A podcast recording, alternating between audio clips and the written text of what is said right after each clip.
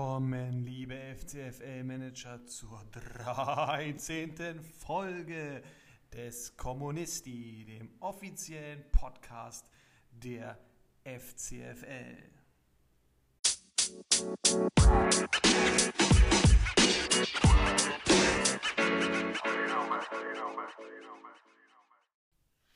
Okay, der Podcast erscheint nicht an einem Freitag, den 13., den haben wir in dieser Woche nicht und auch äh, im Monat Februar dann natürlich nicht mehr. Aber die 13 ist ja schon sowas wie so ein bisschen für viele mysteriöse auch Unglückszahl und deswegen habe ich gedacht, zur 13. Folge muss es mal etwas Besonderes sein. Vor allen Dingen, weil mit Sicherheit viele Manager, naja, viele vielleicht nicht, aber einige Manager doch mit Angst und Schrecken auf den zurückliegenden Spieltag zurückblicken. Worum es da geht, könnt ihr euch wahrscheinlich alle denken. Es ging um den letzten Pokalspieltag. Bevor wir da aber einen ja, Rückblick oder zurückschauen, ähm, gibt es erstmal den Transfer-Roundup, der diesmal natürlich nicht ganz so opulent ausfällt, weil es ja geklappt hat, dem Podcast äh, wieder eine Woche später ähm, eine neue Folge zu spendieren. Danach gibt es, wie gesagt, die Nachschau auf den zurückliegenden Pokalspieltag, wo jetzt gerade in Gruppe 1 schon einige Entscheidungen gefallen sind. Und dann schauen wir noch, was äh, uns am kommenden Spieltag äh, im Pokal erwartet. Und das soll es dann diese Woche auch schon gewesen sein. Zum Transfer Roundup erstmal ähm, die Info, dass mit dem heutigen Tag äh, die Kaderlimitierung wieder in Kraft getreten ist. Also ihr dürft nur noch 25 Spieler äh, in eurem Team haben. Wer drüber ist, kann keine Spieler mehr kaufen, muss erstmal ein bisschen Handel betreiben. Äh, wer drunter ist, scheißegal. Den betrifft es nicht. So, dann schauen wir doch mal, was passiert ist noch. Äh, es waren jetzt nicht viele tolle Deals. Thiago Thomas äh, für 2,3 Millionen zum AC Rossoneri gewechselt. Chakalka FC sicherte sich die Dienste von Tuta. Äh, TuS Weser 06 äh, schlug bei Kruse-Ersatz Michel zu für 4,5. Äh, es gab bei allen Verpflichtungen keine Gegengebote, ähm, auch sehr interessant. Ähm, nach der Verpflichtung von Tuta musste bei Schakalaka Eggestein äh, den Verein verlassen für 3,7 Millionen. Und ich glaube, am heutigen Tag haben sich die Gunners noch die äh, Dienste von Thielmann für knapp etwas über 3 Millionen gesichert. Wie gesagt, auch hier kein Gegengebot. Äh, interessant, äh, auch wenn es kein äh, großer Deal oder Abgang erst war, ähm, ist ähm, der Panikverkauf vom Manager vom Chicago Fire TV, der sich nämlich äh, kurz vor Spieltagbeginn im Minus wähnte und sich dann dachte, ähm, ja, da mal schnell weg mit Ulreich, weil der Neuer spielt ja eh immer, ist unkaputtbar und nee, da lag schon der Fehler im Detail. Wie wir wissen, Neuer fällt jetzt sehr, sehr lange auf. Jetzt bleibt, darf man natürlich mit Spannung darauf schauen, ob äh, der Manager von Chicago Fire es schafft, Ulreich mit Engelszungen zur Rückkehr zu bewegen oder was das Management sich da einfallen lässt, um äh, ja, noch einen punktenden Keeper ins Team zu holen. Eine interessante Anekdote, wie ich finde.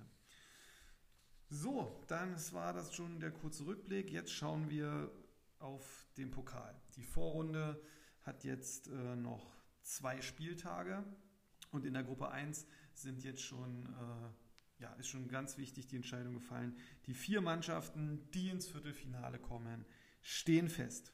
Und zwar werden das sein die Tottenham Hotspur mit 24 Punkten momentan Tabellenführer, vor dem LFC mit 24 Punkten, auch der PFC 19 Punkte auf Platz 3 und der MTV sicherte sich jetzt schon frühzeitig das Viertelfinalticket um die Positionen gerade 1, 2 und 3, 4. Ähm, ja, da würden noch die nächsten zwei Spieltage sicherlich ähm, was gehen. Tottenham hat auch ein Spiel mehr.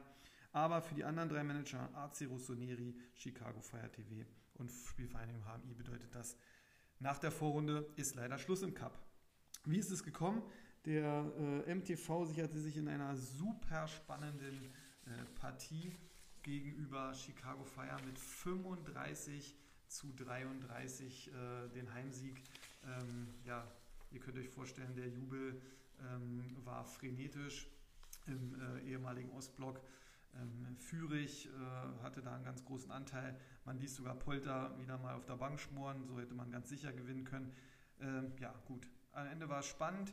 Daniel Suarez, acht Punkte, hielt wieder die Abwehr super zusammen ähm, und sorgte dafür, dass bei Chicago Fire ähm, nicht viel gepunktet werden konnte. Ähm, obwohl man halt mit Hector einen 8-Punkte-Mann hatte. Auch Darida 6 Punkte, Neuhaus 6 Punkte. Aber wie gesagt, im Sturm hatte man nur Paulsen 0 Punkte. Ähm, Im Tor stand Müller. Ah, gut, wie ich sehe, da sind ja doch genug Torhüter bei Chicago Fire ähm, vorhanden. Ja, Jazz macht deine Hausaufgaben. Aber trotzdem fand ich es mit Ulreich äh, trotzdem ziemlich lustig. Ja, hat dann nicht gereicht. Eine bessere Torwartleistung hätte dafür gesorgt, dass man vielleicht äh, hier ja, mindestens einen Punkt geholt hätte. Ähm, was dann summa summarum für Chicago auch nicht gereicht hätte. Aber dann hätte der ACR sich vielleicht noch freuen können. Die schafften es aber äh, selber nicht, irgendwas äh, ja, dafür zu tun, noch eine Chance zu haben. Die Tottenham Hotspur haben zu Hause den AC Rossoneri mit 55 zu 26 förmlich zerlegt. Und das muss man sagen, wo sich die Spurs noch den Luxus erlaubten, Franks äh, auf der Bank zu lassen, der einfach mal 16 Punkte dazu steuerte. Ähm, so wäre es eine Schlachteplatte geworden. Ähm, ja, sowas nun zerlegen. ähm, Nkunku wieder 14 Punkte, Brand 9 Punkte, Thomas Müller 10 Punkte, also alles super da, ähm, gut gepunktet. Und beim ACR wollte nicht so viel zusammenlaufen, auch hier vercoacht Anton, 8 Punkte hätte er noch gebracht, aber es hätte einfach äh, niemals äh, hätte man die Spurs irgendwie in Gefahr bringen können. Dafür war die Mannschaftsleistung einfach zu schlecht. Es gab zwar keine Minuspunkte, aber ein Punkt, zwei Punkte, zwei Punkte, zwei Punkte, ein Punkt. Also das ist insgesamt deutlich zu wenig gewesen.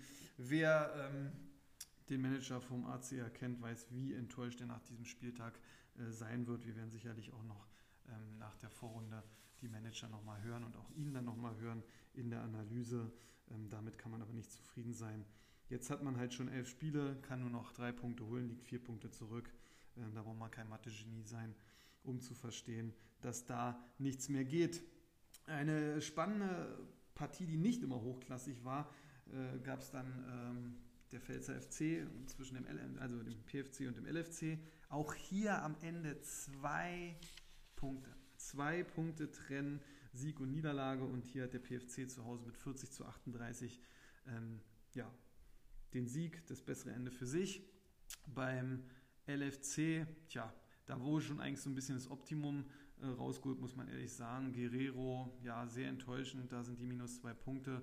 Aber naja, ein Schmitz stand natürlich nicht zur Debatte. Der wäre hier als Auswechselspieler natürlich, hätte er drei Punkte gebracht, das hätte dann die Wende gebracht. Aber ähm, so war es nicht. Pepi ähm, auch nicht eingesetzt, aber von dem hat man jetzt auch keine Wunder erwartet.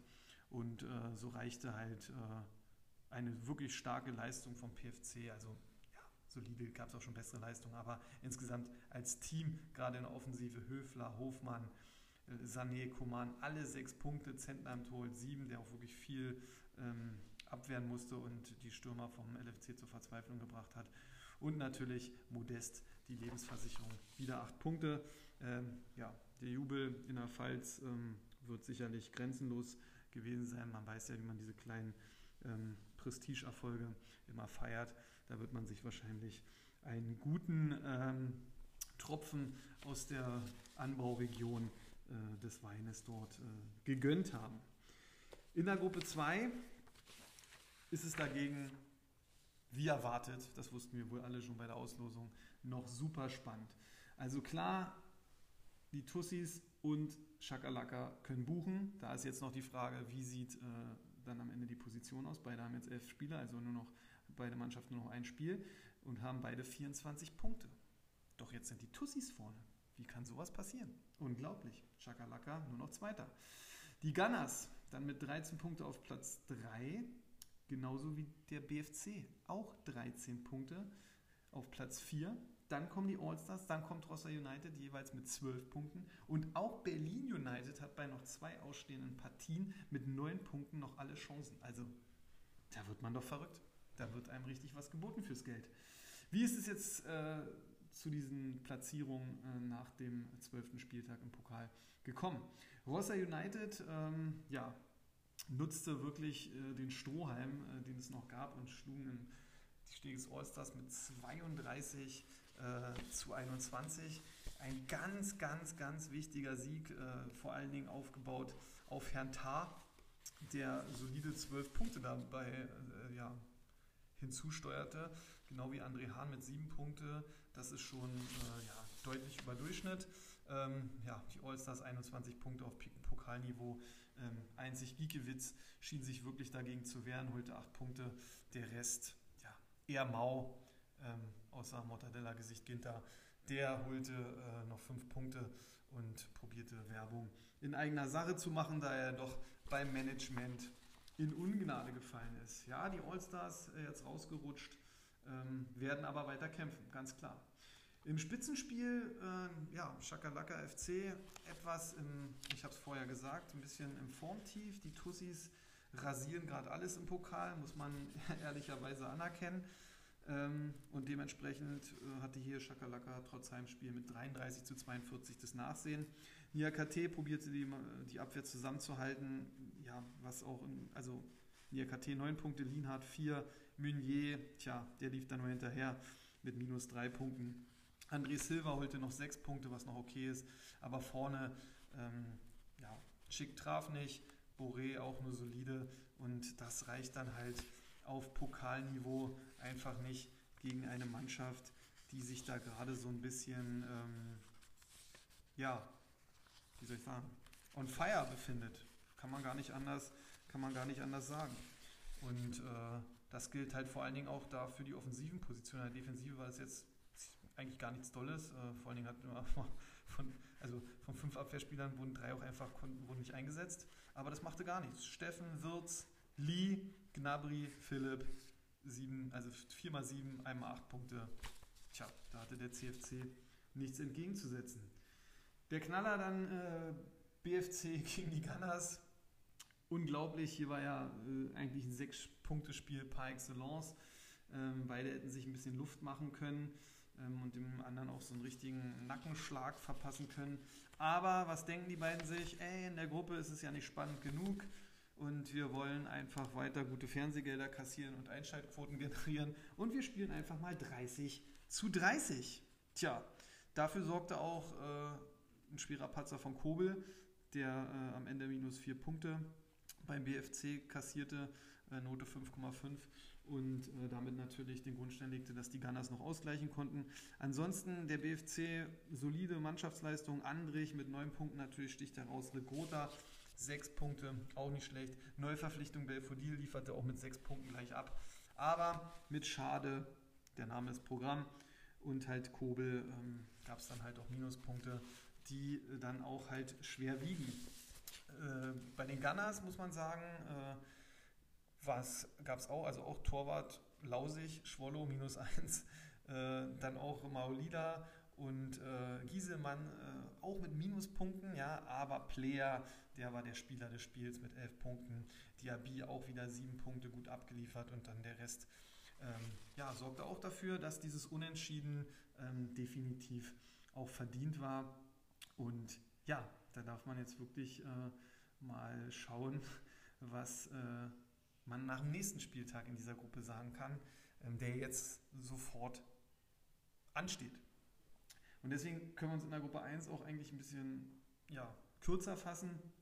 Tottenham, Chicago Fire TV, alles nur noch Makulatur. Aber klar, gut, es geht natürlich noch um die Plätze, die natürlich im Viertelfinale, ähm, auch wenn jeder von der Gruppe 1 sagt, egal was aus Gruppe 2 kommt, äh, da muss man eh drüber hinweg. Aber man kann sich ja auch äh, besonders schwer machen. Äh, und deswegen werden die Spurs alles daran setzen, zu Hause Chicago Fire TV in die Schranken zu weisen. Ähm, ich denke, aktuell spricht auch nicht äh, viel ja, für Chicago, muss man leider sagen. Und dementsprechend werden die Spurs hier ähm, ihr letztes Vorrundenspiel noch gewinnen und damit die Messlatte weiter für den LFC auch hochlegen. Der PFC, äh, ja, da wird es hier um den Platz 3 gehen, PFC gegen Motortraktor Vorwärts Tempelhof. Ähm, ja, ich denke, nach Form, ja, der PFC sticht da schon raus, das muss man anerkennen. Ähm, aber mit dem MTV, da ist auch so eine kleine Trendwende zu erkennen. Man wird jetzt auch ähm, ja, nach diesem so sehr wichtigen Sieg vielleicht sehr befreit aufspielen können, weil es ist einfach, also theoretisch ist ja die Konstellation so, der MTV kann hier nur gewinnen und der PFC kann gewinnen, kann aber auch eine Menge verlieren, weil äh, der MTV kann halt äh, vielleicht auf Rang 3 rutschen oder in Richtung Rang 3, äh, was bedeutet für den PFC äh, ist dann auf einmal noch Platz 4 äh, wieder äh, möglich, was natürlich nicht so sein sollte. Man will natürlich den Platz 3 festigen. Ähm, und da muss man natürlich aufpassen und sollte sich ähm, gewappnet zeigen gegen ein locker aufspielendes Team aus Tempelhof, das man nicht auf die leichte Schulter nehmen sollte. Also ich glaube, wir werden hier auch ein spannendes Spiel können wir hier erwarten. Dann äh, die Spielvereinigung HMI gegen LFC. Ja, HMI war jahrelang immer eine Cup-Mannschaft. Äh, in dieser Saison sollte es nicht so richtig sein, wobei man auch vielleicht wirklich ein bisschen unglücklich sein musste mit der Auslosung. Das war von vornherein sehr, sehr schwer. Man ist da auch so ein bisschen im Wiederaufbau. Für den LFC, ja, jetzt eine Niederlage. Davor die Spiele waren schon sehr, sehr knapp. Klar, man hätte auch den PFC knapp in die Schranken weisen können, hat man aber nicht. Jetzt sollte man schon sehen, dass man hier ähm, eigentlich die Pflichtaufgabe ähm, erfüllt, um Rang 1 am Ende dann doch noch zu sichern, ähm, weil das ist sicherlich auch der Anspruch des LFC. Und man will natürlich auch ein bisschen Schwung aus der Vorrunde mitnehmen. Gut, die Spielvereinigung wird nichts herschenken, will sich vor heimischem Publikum mit Sicherheit nochmal richtig schön im Pokal präsentieren. Da darf man auch gespannt sein, aber der LFC ist hier sicherlich zu Recht der Favorit. Schauen wir auf Gruppe 2 und das ist natürlich von der Konstellation her deutlich interessanter. Ähm, wobei man sagen muss, ja, Platz 1 und 2, also die Tussis haben spielfrei, die können sich erstmal angucken was der CFC macht. Chakalaka FC hat wieder ein Heimspiel und empfängt die Steglitz Allstars. Gut ist es, dass es sicherlich für den Chakalaka FC noch um was geht, sonst könnten die Kontrahenten im unteren Tabellenfeld dieser Gruppe 2 denken, okay, gut, äh, da äh, vielleicht der CFC nur mit dem zweiten Anzug und die Allstars haben hier eine riesen Chance. Aber das wird nicht passieren. Ich glaube, dass ähm, der Chakalaka Football Club unbedingt äh, noch die Chance haben will, Platz 1 zu sichern, weil man da lange ähm, souverän getront hat, bis die Tussis auf einmal eine Serie gestartet haben. Und dementsprechend glaube ich, dass die All-Stars hier nichts geschenkt bekommen und sich deutlich steigern müssen, um äh, ja, einfach vielleicht den Coup zu landen und dann äh, die anderen Kont Kon Kon Kontrahenten im Kampf ums Viertelfinale unter Druck zu setzen. Rein von den Stats würde ich aber sagen, dass sich der CFC hier fangen wird und dieses Spiel gewinnen wird. Aber man muss zur Vorsicht machen, da der, da der eigentliche Trend beim CFC doch schon etwas nach unten zeigt, wenn man jetzt gerade den Pokal in den letzten Spieltagen nimmt. Ballkünstler FC Rossa United, ja, jetzt kommen nochmal zwei richtige Sechs-Punkte-Spiele par excellence. Was soll man dazu sagen? Also, ähm, ja, hier geht es jetzt einfach um alles. Schwachheiten kann man sich nicht mehr erlauben. Das Gute ist, dass alle ähm, fünf Protagonisten, die noch um die letzten beiden ähm, Playoff-Plätze oder Viertelfinalplätze kämpfen, auch wirklich noch zweimal äh, antreten werden. Dadurch ähm, ja, ist eigentlich nur Berlin United richtig unter Druck, dass äh, mit einer Niederlage hier alles vorbei sein könnte. Sollte ähm, Rossa United hier den BFC äh, schlagen, ist für den BFC auch noch nicht alles verloren. Ähm, aber ja, da darf man gespannt sein. Also ich finde hier, das sind so Spiele, äh, was soll man dazu sagen? Also da wird die Tagesform entscheiden äh, und nichts anderes. Also hier die Mannschaften liegen nach Klasse überhaupt nicht auseinander. Der BFC, klar, mit dem Heimvorteil. Ähm, muss man halt schauen, ob man den äh, nutzen kann. Man wird sich ein bisschen ärgern über den Fehlgriff von Kobel, weil sonst äh, wäre man vielleicht sogar schon äh, deutlich weiter vorne und könnte es etwas entspannter angehen. Ähm, aber so ähm, hat man es halt alles in der eigenen Hand. Man hat die beste Ausgangslage, gewinnt man beide Spiele, ist man durch. So einfach ist es. Rossa United will das natürlich verhindern, schnuppert jetzt natürlich nochmal ähm, so ein bisschen ähm, ja, an der Sonne, sage ich mal, dass man einfach durch diesen wichtigen Sieg gegen die Allstars überhaupt nochmal eine super Ausgangslage geschaffen hat. Und äh, diesen Schwung äh, will man natürlich auch mitnehmen. Und ähm, ja, man sieht halt auch schon von den Punkten vom vorigen Spieltag, also hier wird wirklich, das werden Nuancen am Ende sein. Ich erwarte hier keinen Kantersieg. Und ähm, das wird sehr spannend. Mehr kann man dazu nicht sagen. Genauso wird es sein bei den Kellerkindern. Äh, Berlin United äh, gegen die Wittenauer Gunners, ja. Ähm, was für ein Duell einfach. Äh, 13 gegen 14 in der Liga, ja. Ähm, und hier im Cup äh, ist es in der Gruppe 2 Dritter gegen den Siebten. Ja, also eigentlich muss man sagen, für Berlin United spricht ja eigentlich gar nichts. Aber trotzdem hat auch Berlin United hier noch beste Chancen ins Viertelfinale einzuziehen. Wenn sie nämlich die Gunners hier besiegen, dann äh, steht das Tor auf einmal sperrangelweit offen.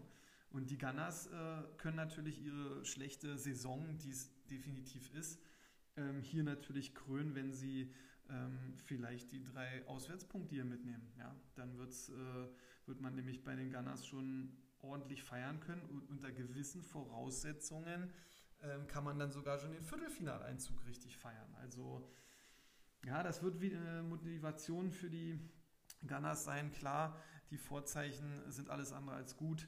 Äh, der Manager leider Gottes an Corona erkrankt. Äh, gute Besserung natürlich auch äh, von dieser Stelle. Ähm, wird aber sicherlich sein ähm, Team trotzdem irgendwie einschwören können. Wobei ich eigentlich glaube, ähm, ja, das braucht man bei so einer Konstellation nicht. die Mannschaft wird genau wissen, um was es geht. Aber das wird Berlin United auch wissen. Die stehen in den Startlöchern. Die hatten jetzt noch ein Spiel Pause. Keine Ahnung, ob so eine Pause immer optimal ist. Klar, man wird mit frischen Kräften anrennen können. Aber die Gunners sind jetzt natürlich schon so ein bisschen wieder im Rhythmus. Also auch hier wird die Tagesform entscheiden. Ähm, allerdings im Pokal diese Saison, so wie es bis jetzt gelaufen ist, sehe ich die Gunners ein Müh vorne. Aber nur ein Müh. Ja. Gut. Also uns erwartet ein super spannender äh, Spieltag, Spieltag 13, ähm, am 22. Bundesligaspieltag.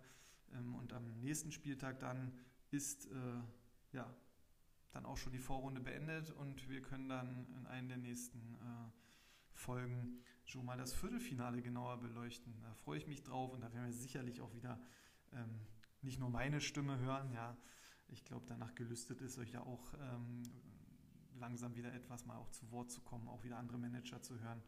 Ähm, wie gesagt, vielleicht kriegen wir äh, im Laufe des Cup-Wettbewerbs ja dann doch noch auch eine ähm, Live-Folge, in Anführungszeichen Live-Folge, irgendwie hin, wo man äh, immer ein, ein Zwei-Manager dazuschalten kann und einfach auch mal einen kleinen Talk macht, sozusagen. Eine kleine Talk-Folge. Wäre doch auch mal wieder was Schönes.